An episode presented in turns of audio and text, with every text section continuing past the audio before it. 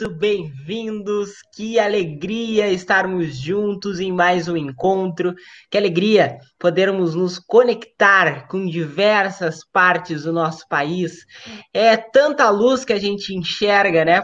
Que a gente está conseguindo se conectar com muitos irmãos de diversas partes e a gente realmente fica com os corações muito felizes e ainda mais com o convidado muito querido que estará conosco nessa noite. Então, nosso coração se enche ainda mais de alegria e gratidão, porque a gente consegue chegar em milhares de lares de todas as partes do país com esse trabalho de divulgação da doutrina espírita que é tão importante nos dias de hoje. E nós ficamos muito gratos a você, parceiro, que está junto conosco. Então sejam todos muito bem-vindos. Esse é o nosso podcast Amigo Espiritual, da Rádio Web Amigo Espiritual, é, da Umi São Borja, né? E hoje estamos com um convidado muito especial e daqui a pouco a gente apresenta ele um pouco melhor para você. Mas antes, né, vou ter que falar dos nossos parceiros que nos distribuem para diversas partes do país. E olha o nosso checklist de parceiros, como eu costumo brincar, né, para o nosso convidado que está acompanhando pela primeira vez.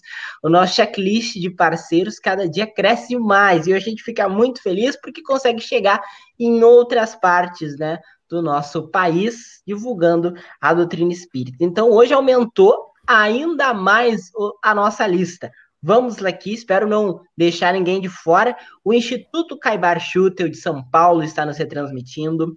É, Orson Peter Carrara está nos transmitindo também de São Paulo. O Espiritismo Net do Rio de Janeiro. Portal da Luz. TV7 da Paraíba, a Rádio Portal da Luz, né? A TV7 da Paraíba e ainda os nossos canais locais, ou seja, estamos chegando aí de sul a Sudeste, região Central, enfim, todas as regiões aí estão conosco conectadas, né? Também a Paraíba conosco, então realmente estamos chegando em boa parte do nosso território nacional e a gente fica muito feliz, muito contente e muito grato e aumenta a responsabilidade também desse trabalho que a gente desenvolve. Então, também estão conosco os nossos parceiros de sempre, André Carlos, Giovanni Gomes, também muito bem-vindo, garotos. Muito obrigado também pela parceria de sempre. E hoje nós estamos com um convidado muito especial. Ele, ele, não é muito conhecido assim, né, no cenário nacional. Ninguém ninguém viu o filme. Não teve 40 milhões de visualizações, né? Não, é uma pessoa muito desconhecida de todos nós. Pois é, mas ele carinhosamente aceitou o nosso convite. E, Renato, a, o espírito do nosso programa também é esse, assim, né, um pouco né, descontraído com a doutrina espírita. Apesar das temáticas né, serem importantes e sérias, né, a gente se permite também né, essa, esse contato mais interpessoal. Uh, está conosco, então, né, o ator, diretor reconhecido nacionalmente por atuação em teatro e filmes de temáticas espíritas, o nosso querido Renato Pietro está conosco. Seja muito bem-vindo. Olá, Renato. Olá, boa noite a todos que estão nos acompanhando, boa noite a vocês, né? Eu já batizei todos aí de André, porque um fica sendo André, André, o, o Gomes já virou André, você já é André mesmo, e eu sou é, André Renato Prieto, pronto. Só tem André hoje aqui conseguiram juntar todos os Andrés numa única live, né? André Gomes, André Carlos, André Luiz, André Prieto. Maravilha! Ah, mas que coisa boa! Tu, tu, não imagina a alegria de todos nós em estar te recebendo aqui na nossa sala virtual, né, para conversar sobre a temática que é tão importante, né? Que é a arte, a arte da doutrina espírita, a arte nesses momentos de dificuldade, que a gente está vivendo, né, como um todo. E o nosso tema, né, o pessoal que está acompanhando as nossas redes sociais, a arte para suportar a realidade, Renato. E mais do que nunca, né, a arte ela é um auxiliar e tanto, né, nesses momentos como o que estamos vivendo. É, eu acho que a gente tem que aprender a valorizar uh, as pessoas que fazem, né? que realizam, que tomam frente, a gente tem uma tendência ao costumismo, eu acho, né? Você se acostuma com aquilo ali e parece que aquilo ali faz parte da, de um contrato, é, digamos, enquanto você está no corpo, né? Então você tem direito a isso, isso, isso, isso, e no meio disso, por exemplo, então a televisão que hoje está na casa de todo mundo tem que produzir conteúdo para você. E na verdade não é assim. Por trás disso tudo tem muitos profissionais, não é? Tem muitos trabalhadores, gente que levanta às 5 horas da manhã, retorna para casa às 11 horas da noite, meia-noite. Nós, atores, que perdemos quase todos ao longo de uma encarnação, você perde todos os casamentos, todos os nascimentos, todos os enterros dos seus amores, você perde tudo, porque casamento é sempre final de semana, festa de 15 anos de sobrinho, de um irmão mais novo, é que, né, ou irmã mais nova, é sempre no final de semana, você não vê uma festa na segunda-feira e na terça. Né? Então, nós, atores, se você parar para pensar, nós perdemos absolutamente tudo ao longo da vida, desse cotidiano que as pessoas participam, tais como ir a um casamento de um amigo que você ama, enfim.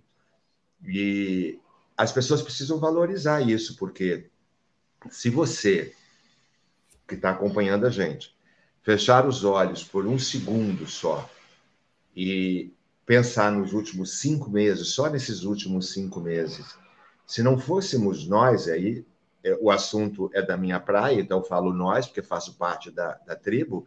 Se não fôssemos nós, a vida de vocês tinha virado um verdadeiro inferno. Aí vocês iam saber o que era umbral, não é verdade? Aí você ia descobrir o que era verdadeiramente umbral se tivesse, junto com as leis vigentes de é, uso de máscara, é, é, distanciamento social, essas coisas que vocês sabem de cor e salteado, viesse junto, por exemplo, será recolhido de todas as casas, televisão, rádio, livros, aparelhos de DVD, CD, ninguém poderá ler jornal, ninguém pode ler livro, ouvir música, assistir filmes, séries, se uh, e todos nós entrássemos em greve e disséssemos não vamos mais produzir conteúdo nenhum e o que nós fizemos está proibido de passar, como é que seria a vida das pessoas? Só que as pessoas assistem aquilo ali, e eu acho que ela pensa assim: ah, mas eu pago 40 reais por mês para assistir isso aqui, não é? E ela não para para pensar que aquilo para chegar ali, ele custou sacrifício, chegou vida, noite sem dormir. Porque você chega em casa, por exemplo, às 11 horas da noite de um trabalho, e às vezes você tem que tirar pelo menos de meia-noite, depois de comer alguma coisa, tomar um banho, até duas horas da manhã, pelo menos, para decorar um texto, para levantar novamente às seis horas da manhã, sete horas. E chega num local, é, no dia anterior foi emoção, lágrimas, choro, no dia seguinte é raiva, ódio, mágoa, no dia seguinte é alegria, felicidade. Cada dia você tem que sair de casa com um conteúdo. E aquilo custa sacrifício. Então, que todos que estão nos ouvindo pensem nisso e abençoem e orem por todos que produziram esse conteúdo todo de arte como um todo e que ajudou a todos a passarem por esse período com um sofrimento pelo menos atenuado. Renato, é muita preparação, né? A gente percebe que é, há um contexto, como tu comentou, que é muito grande que acontece nos bastidores, né? E levando o nosso conteúdo para dentro do, do centro espírita, muitas vezes nós percebemos que, que a, a, arte espírita, a música, o teatro, ela fica nos intervalos, fica ou iniciando, ou finalizando, ou nos intervalos. Será que um dia nós vamos ter a arte espírita em destaque? Lembrando de Leon Denis, né, ele comentando, uh, são obras maravilhosas, é, tem uma obra chamada Espiritismo na Arte, que eu sou apaixonado por essa obra, e ele comenta que a arte é, é uma expressão, né, é, divina, quando a arte é elevada, ela traz essa, essa potencialidade de esclarecer almas, né? Ela traz essa, essa, essa força que talvez nós devemos ainda explorar mais no Espiritismo. Então, levando para o contexto do centro espírita, como é que tu enxerga a arte hoje e o que, que a gente vai poder ver amanhã na arte, Renato? Veja só, eu tenho que pegar a frase do próprio Emmanuel, eu conheço o livro, é maravilhoso, e pegar, por exemplo, a palavra do Emmanuel, quando perguntaram para ele, Brasil, coração do mundo, pátria do evangelho, ele disse, quando vocês quiserem, quando vocês decidirem. Não é? Então, não adianta ter, é, você dizer assim, a, a, rua que eu moro é, é, é vai ser uma rua limpa quando você quiser, não é? Por exemplo, nesse período de pandemia, é, houve um aperto nos prédios. Eu moro no Rio de Janeiro, na Praia do Leme e tal, e eu não fiquei esperando, por exemplo, que viessem no meu andar passar a vassoura. Eu peguei a vassoura várias vezes e saí limpando o corredor do meu, do meu andar. Entendeu? Então, o meu corredor está limpo. Então, é se você quiser. Então, é preciso que os dirigentes dos centros espíritos, os organizadores, decidam isso. E você tem que decidir. Só que as pessoas é, não priorizam. Elas acabam priorizando coisas, por exemplo, digamos, vou te dar um exemplo. Eu tenho uma amiga minha que toma conta de uma instituição é, numa cidade brasileira em que o índice de, de é, estupros é, em relação à criança é muito alto. É realmente muito alto. Então, ela resolveu que ela tinha ganho um terreno, construir uma instituição para amparar essas crianças e recolher essas meninas, no caso, meninas de rua, principalmente. E aí, é, ela me levou lá, por exemplo, nos maiores teatros que tem na cidade, que tem 1.700 lugares, eu fiz de sexta a domingo. Depois eu voltei, aí ela planou o terreno, e depois ela construiu a instituição e tal ela disse assim: por que que eu, e com todo o respeito que eu vou dizer, gente, pelo amor de Deus, ela disse: por que que eu vou fazer, digamos, um almoço fraterno que vai dar um lucro, digamos, de 450 reais, e as pessoas se matam de trabalhar, se eu trago o Renato, por exemplo, eu levanto uma instituição. Entendeu? Então é uma questão de priorizar. Não que o almoço fraterno não tenha utilidade, gente. Eu estou dizendo o seguinte: as pessoas às vezes fazem um movimento na sua casa para arrecadar fundo para as necessidades daquela casa. E depois de dias inteiros de trabalho, de pessoas na cozinha, limpando, de união, tudo isso é maravilhoso. Mas você pode fazer união em relação à arte também, ué? não é? As pessoas vendem o ingresso, buscam o público, fazem divulgação, conseguem entrevista em televisão, você pode juntar todo mundo em torno do ideal. Então você imagina, é só você, é só você multiplicar três dias e você vai ver que ela botou 5 mil pessoas no final de semana porque ela arrumou alguém que apoiou na televisão com chamada entrevista, e o dinheiro que ela conseguiu, ela planeou o terreno inteiro, ela levantou a casa inteira. Entendeu? Então é preciso priorizar. A, a Joana de Ângeles diz isso na literatura dela, Leon Denis diz isso, Kardec diz isso, todo mundo diz isso. Então eu não entendo por que, que os grupos e centros ainda não têm como prioridade, por exemplo, é ter na sua, no seu cardápio é, digamos, aula de voz, aula de canto, aula de música, de instrumentos como um todo, aula de teatro, etc, etc. Ah, mas nós não temos dinheiro. Ah, mas tudo isso é muito caro. Olha, veja só, vou dar um exemplo para vocês. Eu queria fazer aula de dança com a maior e mais importante professora de dança do Rio de Janeiro, que está do Brasil, chamada Dalal Ascar por onde passou Márcia Aide, Ana Botafogo, só para citar. Eu não tinha dinheiro para pagar aquela academia classe A, A, A, A, A, A, A, A, na Gávea. E eu fui até ela, através de um amigo meu que me apresentou, eu disse: quantas pessoas cabem na sala? Ela disse: 25. Quantos alunos tem? 18. Eu falei: qual a diferença que faz eu lá no fundo fazendo aula? Nenhuma. Eu preciso aprender o que a senhora tem para ensinar. Mas eu não tenho dinheiro para pagar o que a senhora tem para me ensinar. Ela disse, começa quando? Eu falei, tem aula hoje? Ela disse, às quatro horas. Eu disse, então vai ser minha primeira aula. Eu comecei no mesmo dia em que eu fui falar com ela. Então, que as pessoas procurem a Secretaria de Cultura da sua uhum. prefeitura de cidade, procurem voluntários, procurem, por exemplo, amigos para juntar aquele dinheiro e trazer um professor de música, para trazer as pessoas. Quando você quer, cara, você tem que querer. Volta ao Emmanuel quando você quiser. Se você quiser, você vai conseguir voluntários, professores, vai conseguir um empresário que é amigo seu, que paga o salário daquele professor todo mês. Ele, por exemplo, cobraria 4 mil, mas como é um caso desse especial, ele vai fazer por dois, em quatro de 500. Se você quiser, você vai fazer. Mas é preciso que os grupos priorizem isso. Porque a arte é a maior prova de que ela é a maior impulsão da doutrina espírita nos últimos anos, tá certo? Depois de Nosso Lar, tudo é antes do filme Nosso Lar e após Nosso Lar antes do filme, digamos, 2 milhões. Depois do, do, do, nosso lar, 5 milhões. Então, a arte tem uma grande é, é, importância propulsora para a divulgação da doutrina espírita, mas é preciso que as pessoas queiram.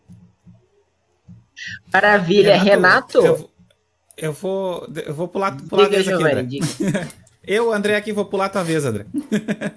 Renato, é, a, gente tem uma fala recorrente aqui na, nos nossos sábados, aqui nesses nossos encontros, que é quando a gente fala das portas da casa espírita. Que a gente sempre diz as portas da casa, da casa espírita estão abertas. E aí a gente fala para o trabalhador, então vai, sai, sai que a porta está aberta e vai trabalhar lá fora. Vai encontrar a sociedade, vai encontrar esse mundo real. Porque dentro da casa espírita a gente tem um ambiente muito seguro. Dessa tua fala bem pragmática, assim, é, é, colocando assim que é, tem que ter ação, se já que a gente está envolvido no mundo material e que tem uma organização, que a gente, como sociedade, tem os nossos elementos e que a gente não precisa depender só das dependências da casa espírita, mas partir dali. Essa tua fala bem prática.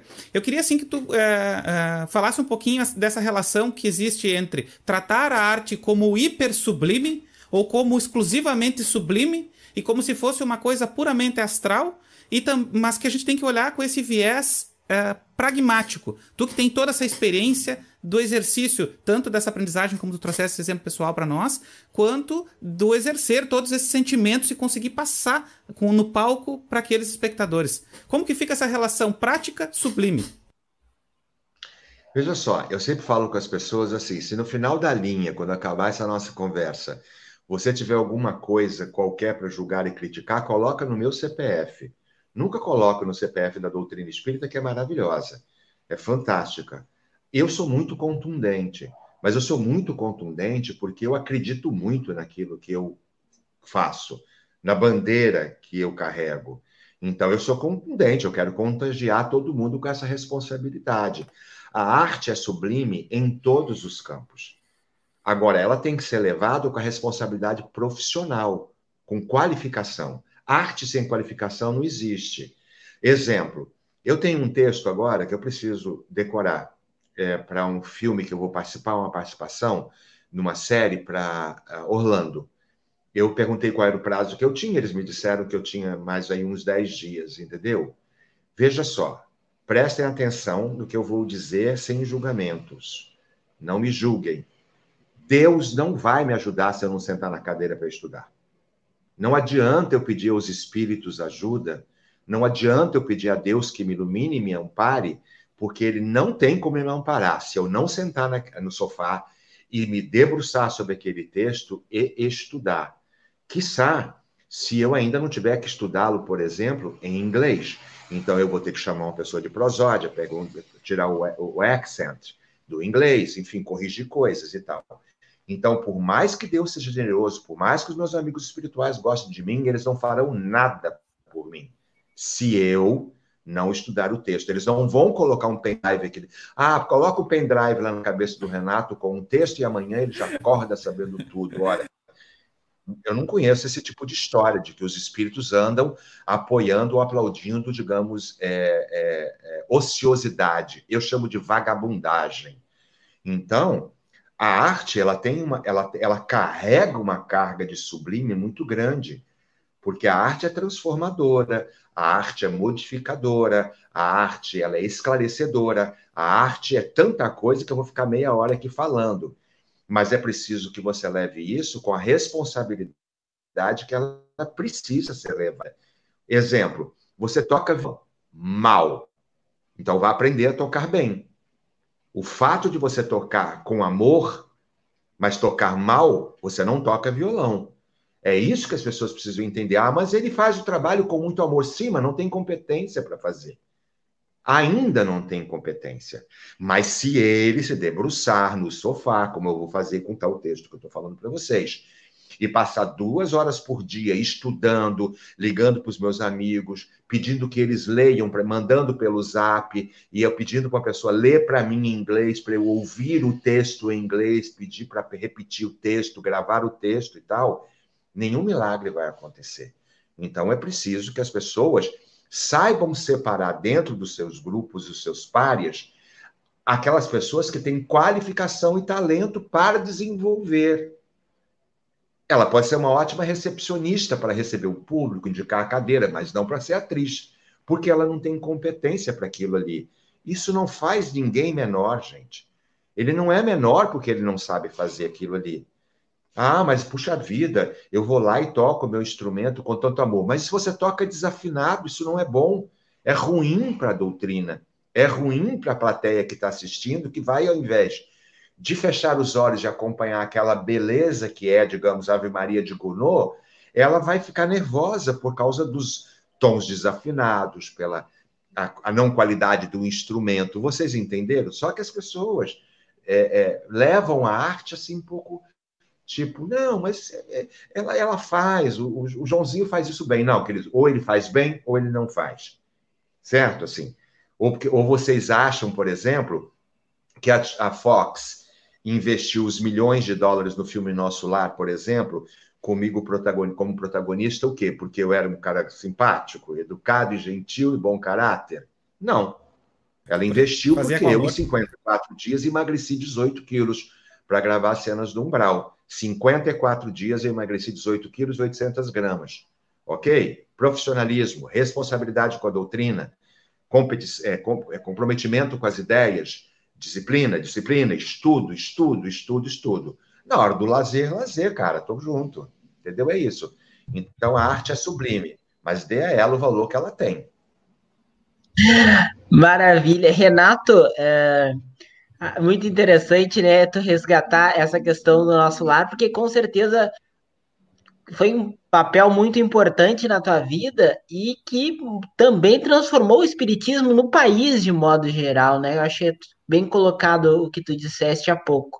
E agora nós estávamos vendo que no dia 3 de setembro faz 10 anos do lançamento do nosso lar, né? Esse divisor de águas aí para a divulgação da doutrina espírita, né? E como é que tu percebe agora o movimento espírita, essa divisão né, do antes e depois, e melhor ainda, o que vem por aí, porque nós sabemos já que tem filme novo para estrear daqui a pouco, né? Nesse ano de 2020, em função da pandemia, não sei como é que ficou, também pode nos atualizar sobre isso, porque nós estamos ansiosos aguardando o novo filme. Você veja, por exemplo, quando vejo você falar, por exemplo, que vai fazer 10 anos, né, agora, dia 11, dia, em setembro, ele estreou, na, eh, ele estreou na semana do meu aniversário. Eu faço aniversário dia 11 de setembro. Ele estreou exatamente na semana do meu aniversário. É, eu não queria estar ouvindo você falar isso. Eu preferia ouvir você dizer assim. Logo depois, três anos depois, tivemos Nosso Lar 2, Os Mensageiros. Em seguida, agora em 2018, tivemos o Nosso Lar 3. Por quê? Porque o meio empresarial espírita é lento. Ele poderia investir, já deveria ter investido o capital que está faltando, e o filme teria sido feito há sete anos atrás a continuação. Porque os empresariados, empresários, ou finge que não entendem, e acho difícil que uma pessoa não entenda uma coisa tão simples, que é pegar o dinheiro que ela vai pagar o imposto de renda dar para um filme ou uma instituição ou uma doação ou uma peça de teatro e abater todo o dinheiro que ela deu no imposto de renda, pelo amor de Deus, eu demorei 10 segundos para explicar isso para vocês. 10 segundos.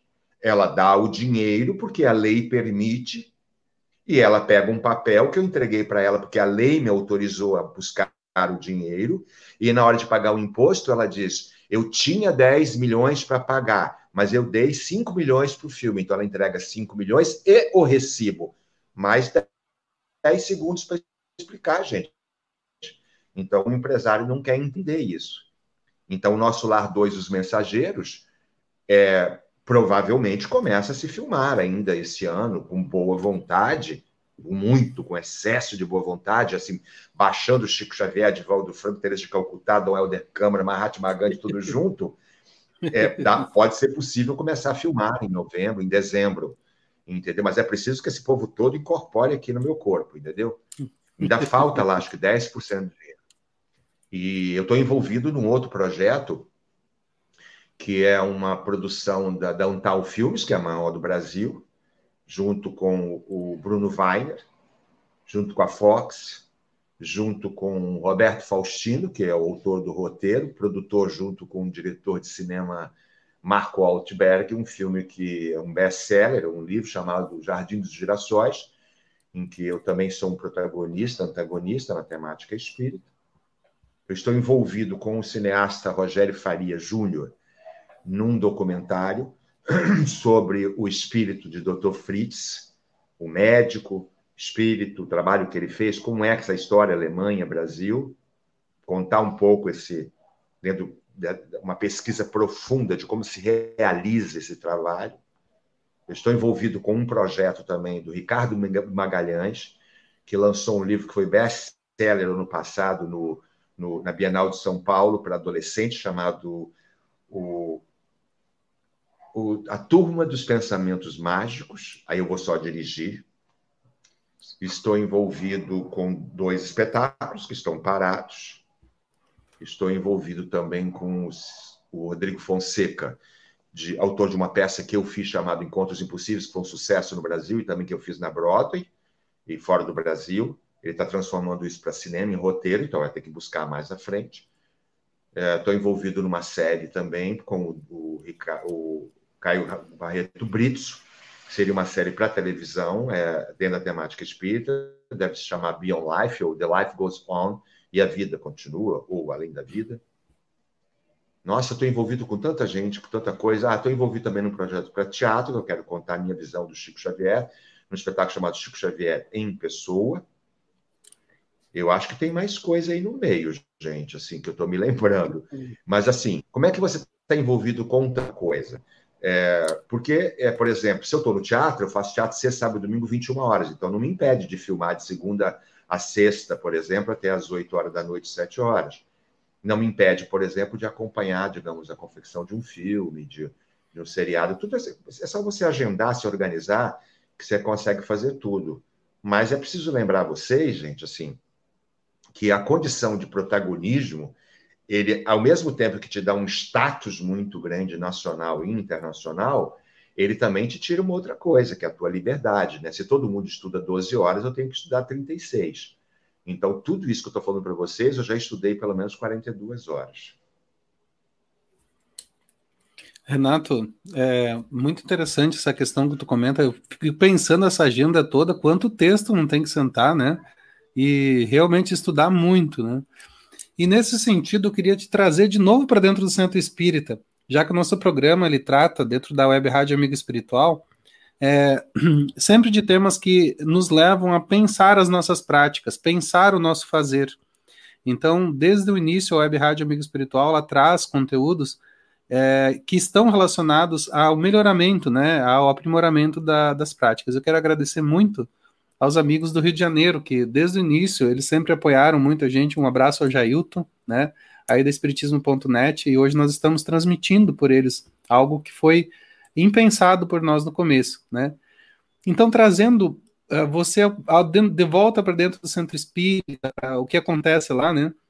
Por que, que nós temos tanta dificuldade, é, eu penso, dentro do, momento, do movimento espírita, de mobilizar é, voluntários na área da arte, né? Talvez seja alguma questão mais é, relacionada ao próprio cotidiano do artista. Eu não sei se é, eu estou fazendo uma pergunta sem saber, na verdade, é, sem direcionar, mas eu percebo que há uma dificuldade das pessoas é, se proporem ao voluntariado dentro da, da casa espírita para conduzir um grupo de música, para conduzir um grupo de teatro, e muitas vezes as coisas vão acontecendo sem um amparo de alguém que já tem mais experiência. A gente sabe, né, Renato, que a experiência ela é muito importante. Então, por que, que essas pessoas com experiência elas têm, ou, ou, nós temos no movimento espírita, essa dificuldade de aproximar essas pessoas e mobilizar, ou não sei se a dificuldade é individual ou é coletiva. Vou, de, vou deixar contigo, viu, meu amigo? Você veja só, você me faz uma pergunta, vocês me fazem umas perguntas assim, e como eu estou falando, perguntar isso para uma pessoa contundente, transparente, é, é, é complexo, porque é, mas eu estou acostumado assim. Eu logo muito cedo aprendi uma coisa com a minha mãe que serve para a minha vida toda. Ela sempre dizia: meu filho, os bons sempre dirão de você o melhor, mesmo que você não tenha qualificação para tal. Os outros vão baixar ripa em você. Essa é a natureza de cada um. A sua é continuar fazendo o seu trabalho. Então, eu sou um tipo de pessoa que não tem, eu não temo julgamentos, entendeu? Assim, acho que ninguém tem o direito de me julgar porque eu não julgo ninguém, né? Eu aprendi a não julgar mas também dou o direito, eu morro, desencarno dizendo ele tem o direito de fazer o que ele quiser com a vida dele, porque a vida dele tem direito.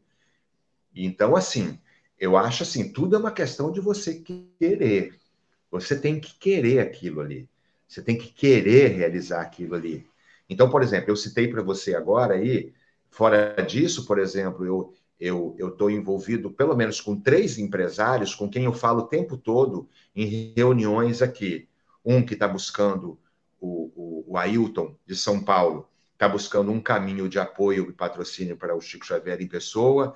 Um que é uma, um político espírita, que é o Papa, lá de Ribeirão Preto. Outro que é o Pedro Godinho, de, de Salvador Cada coisa tem um lugar. Olha, se eu falei com o João ao meio-dia, eu marquei com você às seis da tarde, porque às oito eu tenho uma live. Porque entre uma e outra, eu gravei, por exemplo, uma campanha, um comercial para alguém, para ajudar alguém. Então, cara, você tem que querer. A casa tem que querer. Primeiro passo. Segundo passo, por exemplo, você precisa é, que as pessoas que estão ali dentro da casa, elas não elas não passem aí numa casa espírita ritualisticamente. Ela vai, por quê?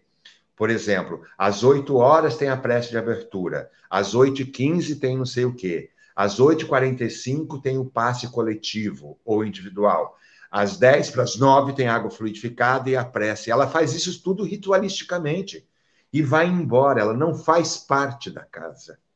Então, ela é frequentadora do centro espírita, o que é bom, buscando os benefícios que aquilo lhe traz, ok, mas ela não é comprometida com a doutrina espírita. Ela não é efetivamente espírita. Ela é uma frequentadora da casa espírita. Então aí você não tem o voluntário. Por que, que ele vai ser voluntário de algo que ele não faz parte, que ele não abraçou, que ele não faz parte do cotidiano dele, que não é orgânico no corpo dele, físico e espiritual. Me explica, por que, que ele vai fazer alguma coisa? Então, primeira coisa é você trazer as pessoas para dentro da casa. Elas têm que fazer parte daquilo ali. Fazer com que ela sinta que aquilo ali é dela. Não é? Por exemplo, quando eu chego na minha reunião, a minha reunião é todas as quartas-feiras às 19h30. Nesse momento, ela acontece online. Quando eu chego, normalmente eu chego mais cedo, às vezes eu estou em algum lugar, então é, eu estaciono meu carro atrás, eu subo, às vezes eu sou o primeiro. Ora, eu abro janelas do centro, não é muito, é uma sala comercial, viu, gente? Eu abro janelas para entrar oxigênio, porque está fechado alguns dias. Eu pulverizo ar, um bom ar na casa. Eu pego a vassoura e limpo o centro. Eu coloco a água para fluidificar ali na mesa. Já cansei, não mais de uma vez, de pegar a toalha, que é onde as pessoas enxugam a mão, a toalha física, lavo essa toalha bem lavada com os produtos que tem lá e ponho ela num determinado local que tem um box para secar, para que na semana seguinte as pessoas encontrem ela cheirosa. Ora, por quê? Porque eu faço parte daquilo ali. Eu podia pagar uma pessoa fazer aquilo para mim toda semana, se eu quisesse. Mas aquilo ali, eu faço parte daquilo ali. Eu tiro as cadeiras do lugar, eu faço a faxina, quando as pessoas chegam, a janela está aberta, a água está na mesa, os copos para água fluidificada está ali, a toalha está limpa, eu passei um pano em algum lugar. Gente, eu faço isso. Ora, se eu faço isso, é porque aquilo faz parte de mim. Então, companheiro, eu, eu, eu, eu aconselho os dirigentes da casa ele observar quem realmente está comprometido com a casa e com a doutrina e traz essas pessoas para uma reunião. E fazer com que essas pessoas contagiem as outras todas para abraçar aquela casa e ficar junto e participar. Se não fizer isso, eles apenas chegarão lá 10 para as 8 e irão embora às, 8, às 9 horas e um minuto. E toda semana, com a música do Chico Buarque de Holanda, todo dia ele faz tudo sempre igual, me sacode às 6 horas da manhã. Tá certo? Tem gente que fica na janela com o braço debruçado sobre ela, vendo a banda passar. A banda vai, a banda volta. Entendeu? E não tem gratidão. Gente que não tem gratidão dentro de si, se tiver gratidão dentro de si, pelos benefícios que recebeu na casa, pela água que foi extremamente importante no momento de dor sofrimento, pela uma perda, um afastamento, um desencarne. Se ele tiver gratidão pelo, pelo que ele recebeu por aquela casa, ele vai trabalhar por aquela casa. Agora, se ele não tem gratidão, ele vai ter que começar a estudar tudo novamente, meu amigo, porque está faltando alguma coisa ali, né? O mínimo que ele tinha que ter era gratidão. e ir até a direção da casa e dizer: como é que eu posso ajudar? O que, que eu posso fazer? Ah, eu fico lá fora recebendo as pessoas, ok, entendeu? Então, se não, lamentavelmente, o que eu observo, gente, por observação, você tem 300 pessoas na plateia e você tem 50 espíritas e 250 frequentadores da casa. É totalmente diferente. Eu falo. Renato, então quer dizer que então quer dizer que o, o então dirigente da casa espírita tem que ser pescador de homens. Já devia ter começado há meses. Eu já estava com uma barraca na praça. Falei isso ontem, inclusive, com um amigo meu. Os teatros não vão abrir. Eu coloco uma lona aqui no final da praia. Tem um final lá no final, assim, que é uma curva, como uma, uma, uma espécie de, de concha acústica, onde os meninos uh, andam de skates. Tem espaço. Eu digo, não tem o menor problema. Eu coloco uma lona aqui atrás e faço teatro aqui no meio da rua e vou cobrar ingresso depois com um chapéu. Eu já teria colocado uma barraca na praça da cidade de vocês, uma, uma, uma livraria espírita, uma, uma, uma, barraca de sol, entendeu? Bota uma barraca de aquelas que a gente usa na praia com uma mesa e bota uma placa lá escrito: livros espíritas, compre aqui, frequente a nossa casa. Imagina, gente. Eu cansei de fazer isso, minha gente. Vocês acham que eu cheguei aqui como? Não me prostituindo no nível de ideias. Nunca me deixei levar por fazer trabalhos que fossem vergonhosos. Nunca tive coragem de causar vergonha aos meus amigos espirituais e à minha mãe, que está no plano espiritual, responsabilidade triplicada. Não usei droga, não, não fiz comercial de cigarro, bebida que dá uma fortuna.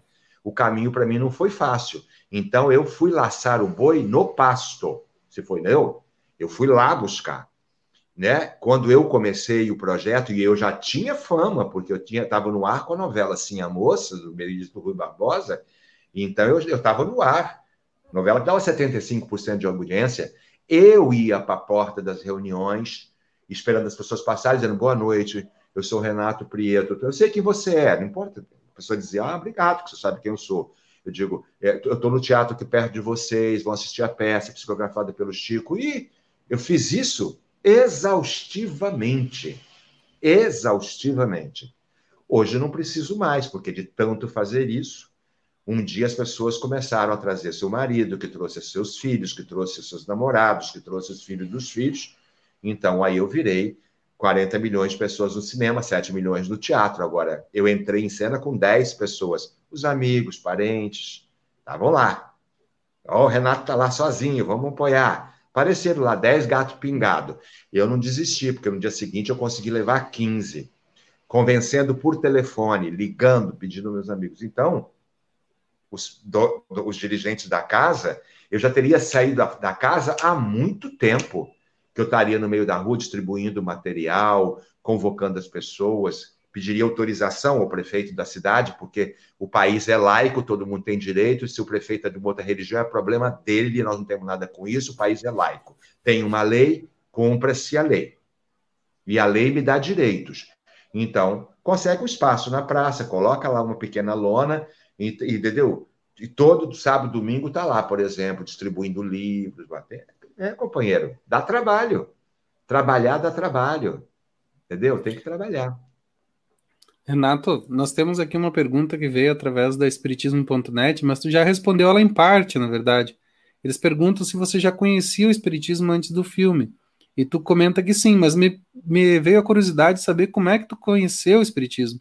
Ou se tu és nativo do Espiritismo se tu é de uma família espírita. É, tu podes comentar para nós como é, que é, como é que foi? Não, não sou de uma família espírita. Aliás, a melhor resposta sobre isso é de minha mãe. Quando eu perguntava para uma mãe qual era a filosofia ou religião dela, ela dizia: essa pergunta não se faz para uma mãe. A minha escolha é a escolha que os meus filhos fizerem, fizeram. Então eu sou espírita, porque Renata é espírita. Eu sou católica, é, tradicional, porque Dora é católica. Eu sou católica é, carismática, porque Mari é carismática, e eu sou evangélica, porque fulano é evangélico. Na minha casa tem tudo isso. Olha que maravilha. Isso é uma beleza, entendeu? Mas eu já nasci ali, por exemplo, com alguns problemas. Apareceu uma pessoa na frente da mamãe que desapareceu posteriormente e pediu à mamãe que desse lá os medicamentos X, deu a receita. Como ela desapareceu, acho que mamãe, no susto, pensou: é melhor eu fazer o medicamento e fez. E eu fiquei bom, então eu cresci ouvindo essa história e mamãe dizia: qualquer coisa, fale com sua amiga, com seu anjo bom, nome do anjo bom já era Noêmia. Fale com ela. Eu passei a conhecer Noêmia quando eu tinha 20 e poucos anos de idade. Um dia ela se manifestou numa reunião e conversamos. E a partir daí eu tive curiosidade para saber, porque né, eu achava normal, né? Eu não achava normal eu ver a Noêmia, porque eu via com dois, três, quatro, cinco anos, eu via. Eu conversava, batia papo, era alguém que eu batia papo. Para mim fazia parte da família ali, né? Uma tia, alguém e tal. E mamãe não, não reprimia isso, tipo assim, o que, que é isso? Não, é fulana que estava conversando comigo, aquela moça e tal, e tal. Depois eu decorei que era Noêmia, né? Então ela já fazia conexão. Mamãe não dizia, por exemplo, que absurdo, leva o psicólogo. Ela dizia, deixa ele, porque a amizade é dele, a assunto é com ele, entendeu? Ele sabe quem é, eu também sei e tal, então não tinha problemas. O que me deu curiosidade de pesquisar sobre o assunto e um dia eu achei num prédio que eu estava alguns livros ali colocado num canto de uma lixeira, eram todos livros espíritos, era jovenzinho, li tudo, e aí me tornei espiritual autodidata, estudando sozinho. Posteriormente, logo em seguida, comecei a participar de uma reunião baseado na doutrina codificada por Kardec, que é a mesma que eu estou até hoje, onde eu conheço a vassoura de core salteado.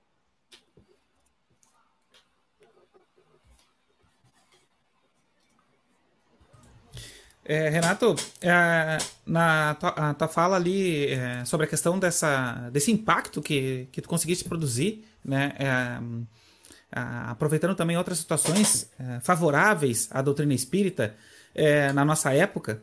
Então, ainda assim, realmente tu conseguiste participar ali de um processo, de um procedimento que é fruto do teu trabalho e essa exatidão profissional que tu conseguiste carregar e empregar nesse modelo ali, fez tudo isso. Tanto é que nas nossas caixas de comentários aqui, o pessoal está comentando em vários lugares do país aí, é, o quanto isso motivou a implantação de modelos de exercício da arte e justamente isso vai virando aquele efeito cascata positivo, né? O círculo virtuoso, né? E a gente tem então aí é, a força que um trabalho é, grande, é, gigante, com, pessoa, com uma pessoa extremamente capaz, com equipe extremamente capaz, consegue fazer e produzir. Nós estamos vivendo, então, a grande alegria, o grande contentamento de uma época em que nós temos uma questão robusta dessa causando esse impacto. Mas as casas espíritas continuam e nós não temos os nossos profissionais. Algumas regiões do país que nos ouvem é, não vão ter profissionais capacitados, por exemplo, com o teatro, uh, ou tão uh, capacitados com a música. Como é que fica essa questão do trabalho que a gente sente que precisa começar, porque a nossa região não oferece tanto assim? Como é que fica o trabalho de cada um de nós aí que se sentiu sensibilizado, mas ainda não consegue ter aquele exercício perfeito para poder passar adiante? Como é que fica? Traz uma ideia para nós aí, para iluminar o nosso caminho dentro da Casa Espírita. Eu acho que a canção do, do Geraldo Vandré é perfeita. Quem sabe faz a hora, não espera acontecer. Veja só, dificuldades nós encontramos em todos os lugares. Vocês acham que eu não encontro dificuldade, gente? Eu moro numa cidade de 10, 15 milhões de pessoas frequento São Paulo trabalhando, que tem 15, 20 milhões de pessoas, eu sou massacrado, gente. Massacrado. Tem religiões mais radicais que me massacram. Se eu não tiver um preparo físico e espiritual, eu fico massacrado por tudo isso. Então, assim, eu não acredito que, assim, nada para mim é impedimento, gente. Se você olhar bem para o meu rosto de perto, você vai ver que eu estou bem bronzeado porque eu pego sol todos os dias. Se não pode pegar na rua, eu pego no teto. Se não pode pegar no teto, eu pego em cima da laje do prédio do vizinho. Se eu posso caminhar na rua, eu caminho antes de vocês, inclusive de estar com vocês, eu já caminhei quase 50 minutos.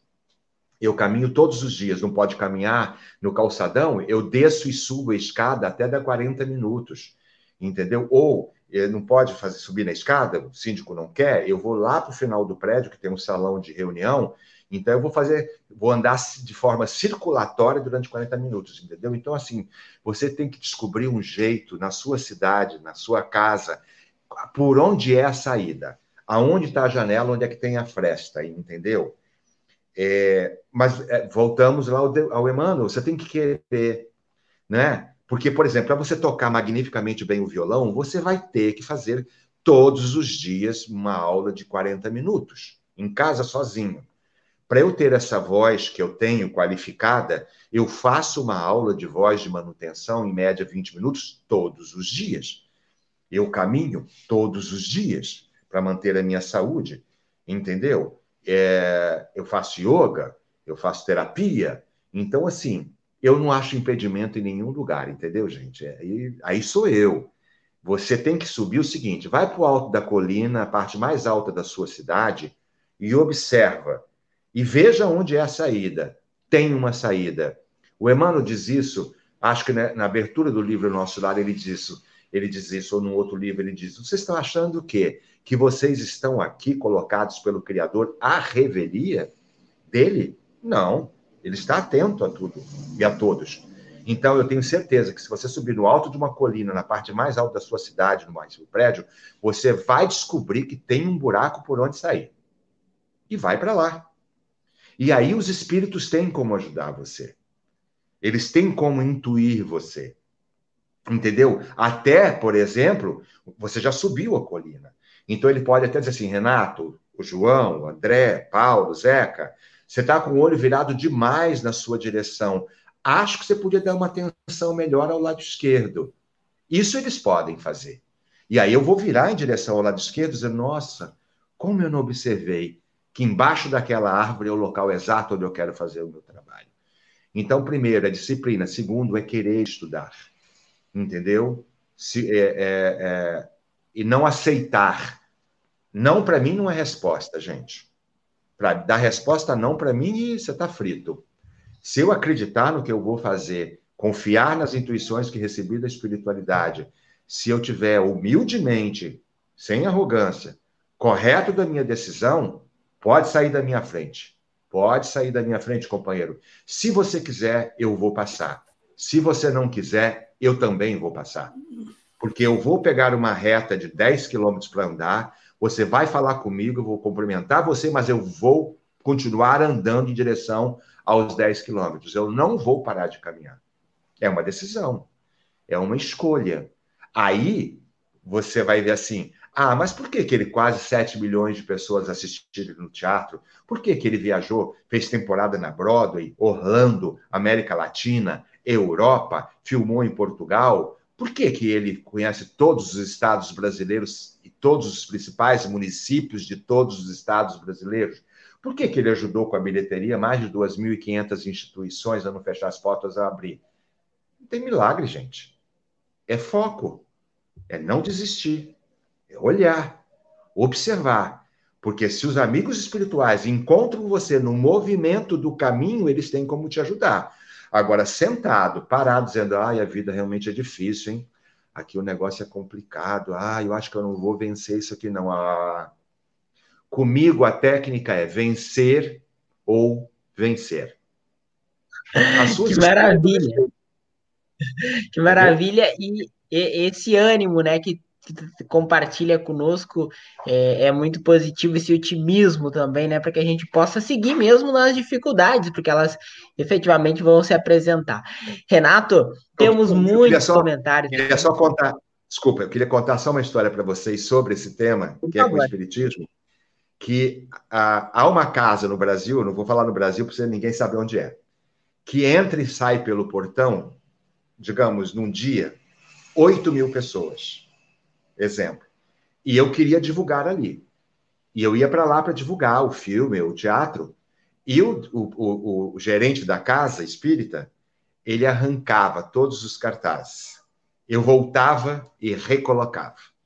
E ele tirava os cartazes. Só que as pessoas me conheciam, né? Porque eu sou muito conhecido, graças a Deus. As pessoas dizem, Renato, você coloca, ele tira, você coloca, ele tira. E ele, então, o que, que eu fiz? Eu descobri que morava menos de 20 metros dali, uma grande amiga minha, guerreira como eu. Eu disse, eu não posso aqui todo dia, mas vou deixar com você uns 30 cartazes. Você todo dia passa por lá, quando for à padaria. Se ele tirou, você coloca.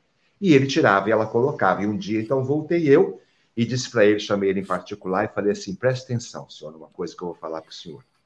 Há 30 dias eu coloco os cartaz e há 30 dias o senhor retira. Eu vou colocar 60 dias, o senhor vai continuar retirando. Mas eu tenho 35 anos, eu tinha com 30 anos. O senhor está com quase 80 anos de idade, que eu perguntei. Eu posso subir numa escada. Eu vou colocar o cartaz na parte mais alta dessa casa. Eu duvido que o senhor suba lá. Posso dar um conselho para o senhor, senhor? Desista. Eu vou vencer. Entre o senhor e eu, eu preciso vencer. Porque o que o senhor faz não é correto. O que eu quero é bacana. Então, o senhor vai continuar tirando? Eu continuo colocando. E ele desistiu de tirar o cartaz, que Deus o abençoe, que ele até desencarnou. E depois nós, eu trabalhei muito nessa casa. Mas veja só, se eu tivesse desistido, ele teria vencido. E o que ele fazia não está correto. Então, às vezes, silenciar diante do mal é covardia sua. Você é conivente com o erro quando você silencia. É só trabalhar. Agora, dá trabalho, viu, gente? Cansa, perde fôlego, tem que fazer caminhada, tomar remédio homeopático para tirar a ansiedade. Paulo, temos muitos comentários aqui, muita interação, e a gente pegou aqui o último que chegou, porque foram muitos. A gente agradece a todos que mandaram, né? Agradece ao pessoal que está interagindo de várias partes do país. Mas aqui pegamos um do, do nosso amigo Paulo Henrique. E eu acho que esse comentário tem alguma história que tu pode até contar um pouco pra gente. Aqui, o Paulo Henrique Brum, de Uruguaiana, né? Um abraço do Paulo Henrique Brum, de Uruguaiana. Estamos com saudade dos teatros de qualidade do Renato. E tem moto aqui para você dar uma volta. Ele comentou. Eu adoro Uruguaiana. Primeira vez que eu fui em Uruguaiana, que eu nunca tinha ido, eu pensei comigo assim, meu produtor, meu Deus do céu, onde é Uruguaiana? Não é? Porque assim, você anda, anda, anda e não chegou ainda em Uruguaiana, né? De, né? É lá no final. E olha, um sucesso, né? Chegamos ali, a televisão local Globo, todo o apoio, e lotamos aquele clube várias vezes, com sucesso muito grande. Saudade de Uruguaiana também, da gente passear, contar história. Eu já já a gente retoma tudo isso aí, entendeu? Porque Basta que a gente queira, entendeu? A gente vai conseguir vencer. Até porque, gente, assim, esse período todo não me deixou. Muito pelo contrário, eu acho que eu até fiquei mais criativo nesse período, entendeu? Porque eu participo de muitas lives todos os dias, entrevistas, entrevistas ao vivo, gravada para rádio, jornal, televisão. Então a mente ela tem que estar muito viva, forte, né? Nesse ponto a espiritualidade ajuda, mas ajuda porque você está ali em movimento. Então, eu tenho certeza que já já a gente pode retomar muita coisa, fazer muita coisa e contar muitas histórias, né? É, eu penso que em algum momento eu preciso girar todo o país novamente, de porta em porta, de sala em sala, de país, de estado em estado, de município em município, porque isso realmente ajudou muito na divulgação da doutrina. E eu vou dizer uma coisa para vocês: não faço isso só porque eu quero. Eu faço isso porque quem deveria ter feito não fez então eu tomei a frente e fiz. Se outras pessoas fizessem isso com a mesma preocupação que eu tenho, qualidade, porque eu entro em todos os mercados, né, gente, por causa da qualidade. Mas se outras pessoas qualificadas tivessem aparecido e honestas, porque tem que ser honesto, eu teria dado uma recuada e cuidado só de série, só de televisão, só de cinema.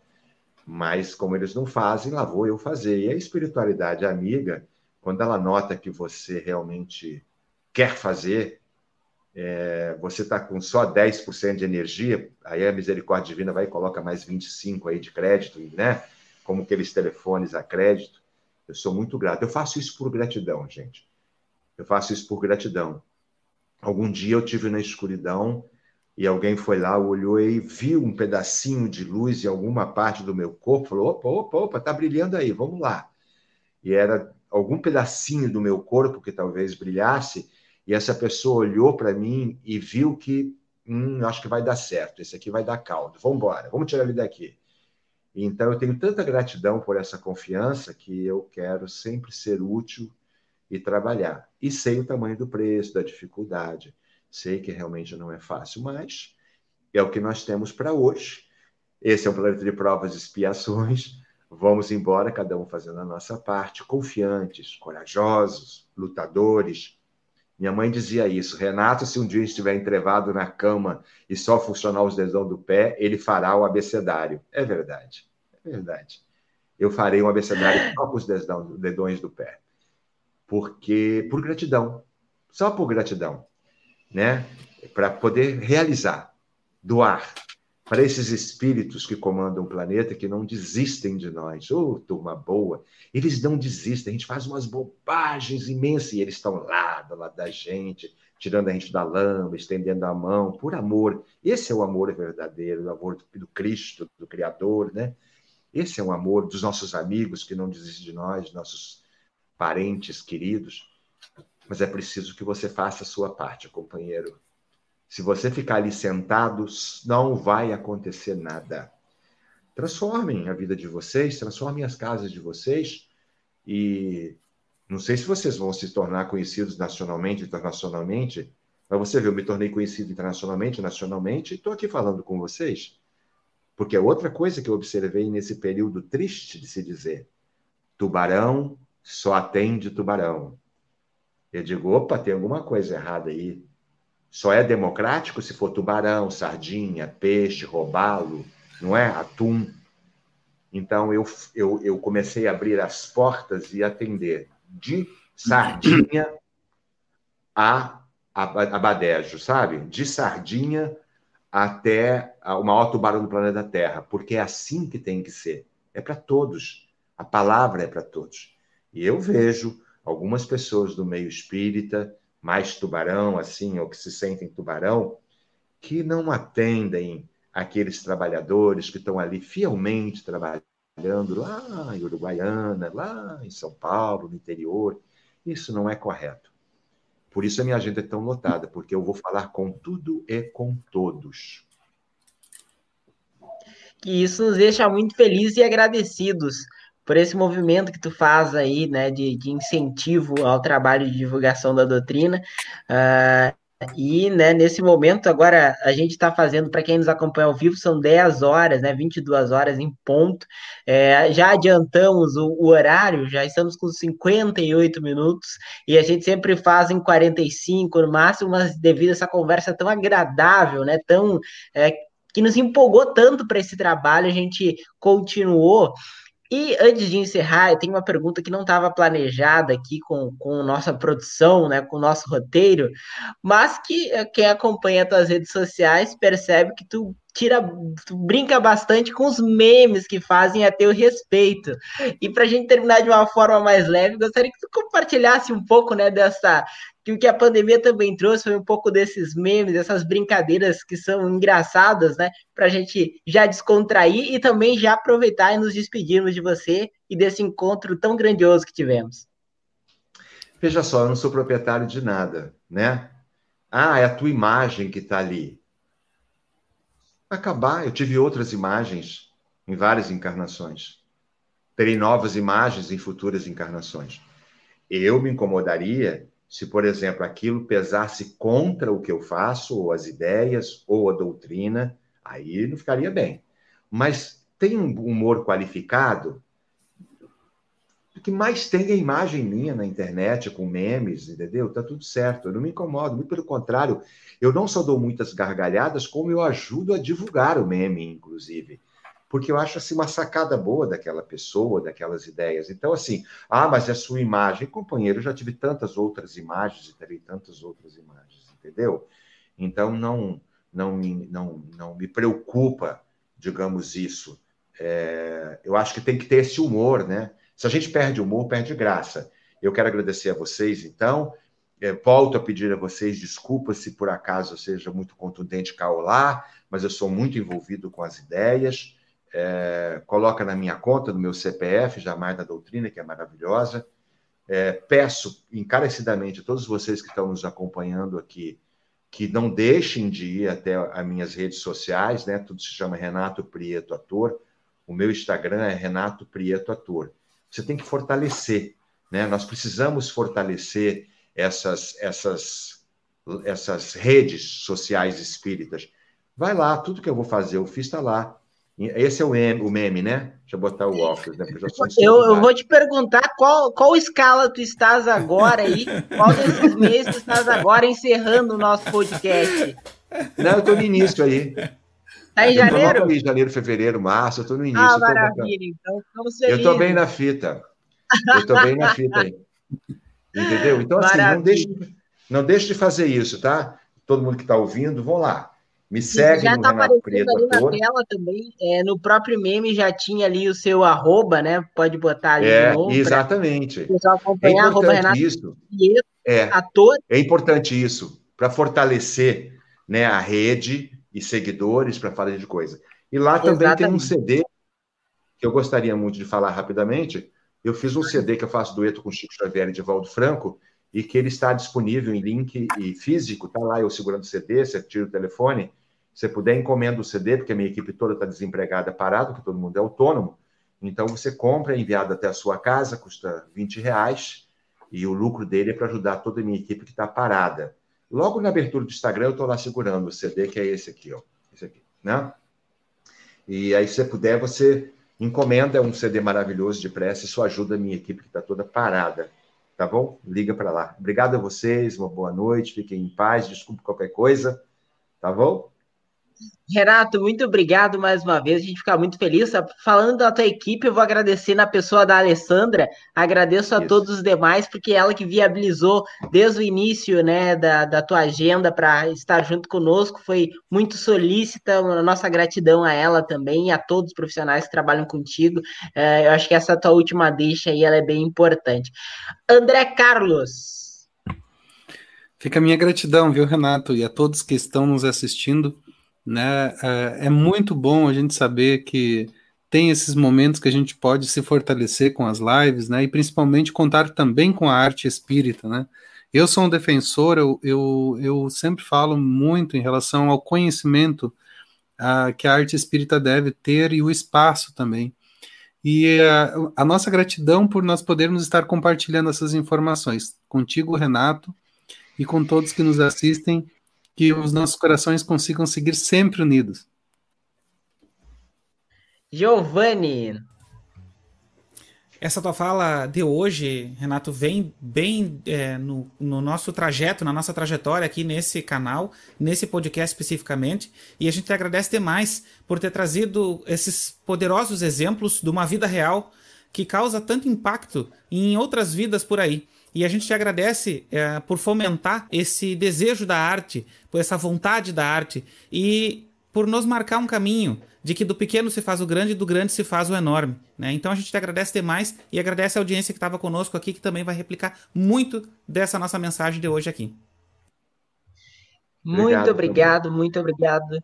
Gratidão, acho que é a palavra que define, e, e faço da, das palavras ali no comentário da Michele Barros as minhas. Pena que está terminando. E é isso mesmo, a gente está terminando, mas que essa conversa possa continuar em outros momentos, né? Que a agenda do Renato, como a gente viu, ela é um pouco cheia, mas assim que ele tiver uma oportunidade de estar conosco, vai com certeza ser muito grandioso, porque esse encontro de hoje com certeza deixou os nossos corações muito mais felizes pelo trabalho no bem que esse grande homem né, desempenha e que nos ajuda também a observar a importância que tem esse trabalho de formiguinha mesmo, o tomar os nãos, mas seguir com fervor, com dedicação, com empenho naquilo que realmente importa. E muitas vezes, né, levando os nãos daqueles que você pensa que levariam sim, mas mesmo assim se fortificando, mesmo nesses nãos,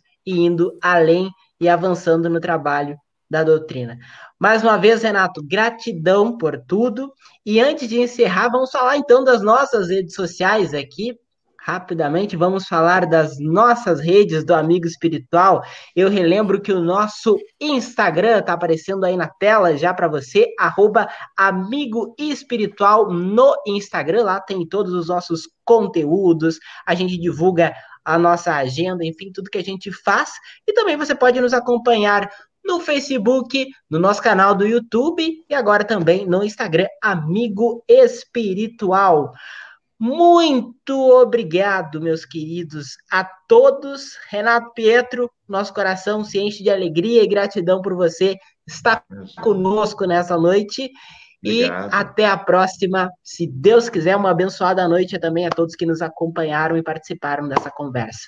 Até a próxima. Obrigado a todos vocês. Boa noite. Desculpa qualquer coisa aí. Boa noite. Obrigado. Isso, obrigadão. Tchau, tchau. Nós que agradecemos. Você precisa desabafar? Estamos aqui para te acolher.